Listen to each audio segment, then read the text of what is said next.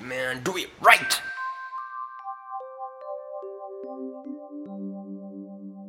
少しお昔の話です。むちゃんは海にそしてふちゃんは川に。台風にも雷雨にも負けずに必死で日夜仕事してました。ある日友人のパンダさんが聞きました。なんで二人はそんなに働くの？むちゃんもふちゃんも手を休めずに満身の笑みを静かに見せました。ある時パンダさんが二人の家にお昼下がりに訪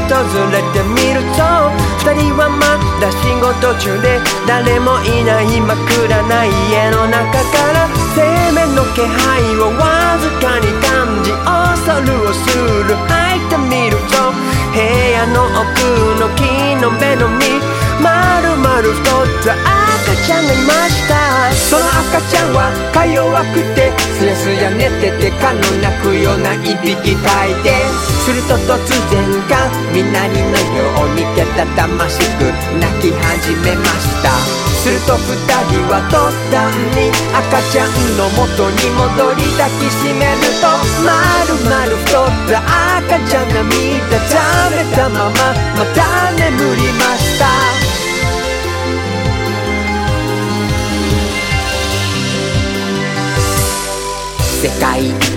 幸せそうな顔ですやすや眠る赤ちゃんを見るとパンダさんの大きな瞳に大粒の涙が溢れました。それを見た友人のふちゃとむちゃんはなんで泣いてるの？と聞きました。そしたらパンダさんは恥ずかしげに感動したからだと答えました。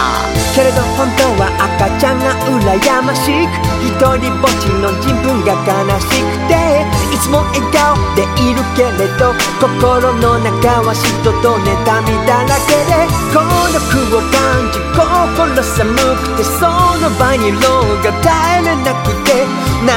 にも言わずパンダさんは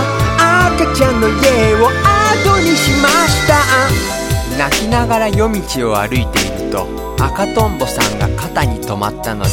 素直な気持ちになって言いました。僕はあの赤ちゃんみたいに抱きしめられたかった。僕もあの汚い藁ではなくて金のベッドが良かった。赤とんぼさんは何も言わずそっかそっかと言いパンダさんを連れて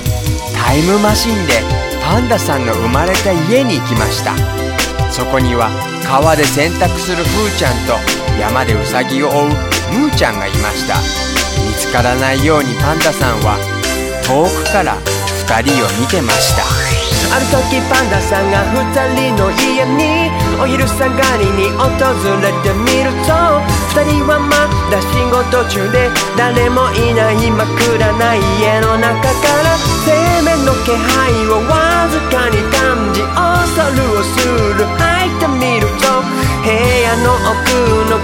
の目の実まるまる太った赤ちゃんがいました。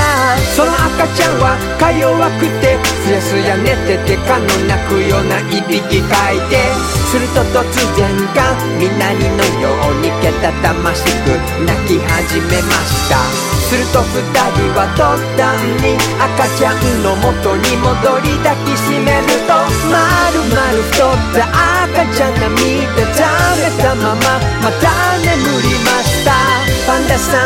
初めて気づきました。あんなに羨ましかった木のベッドは太陽の光で黄金に輝くパンダさんと一緒藁のベッドでした。本当はずっと寂しくてずっと我慢してた自分にやっと気づいてまるまる太った赤ちゃんのように太陽に向かって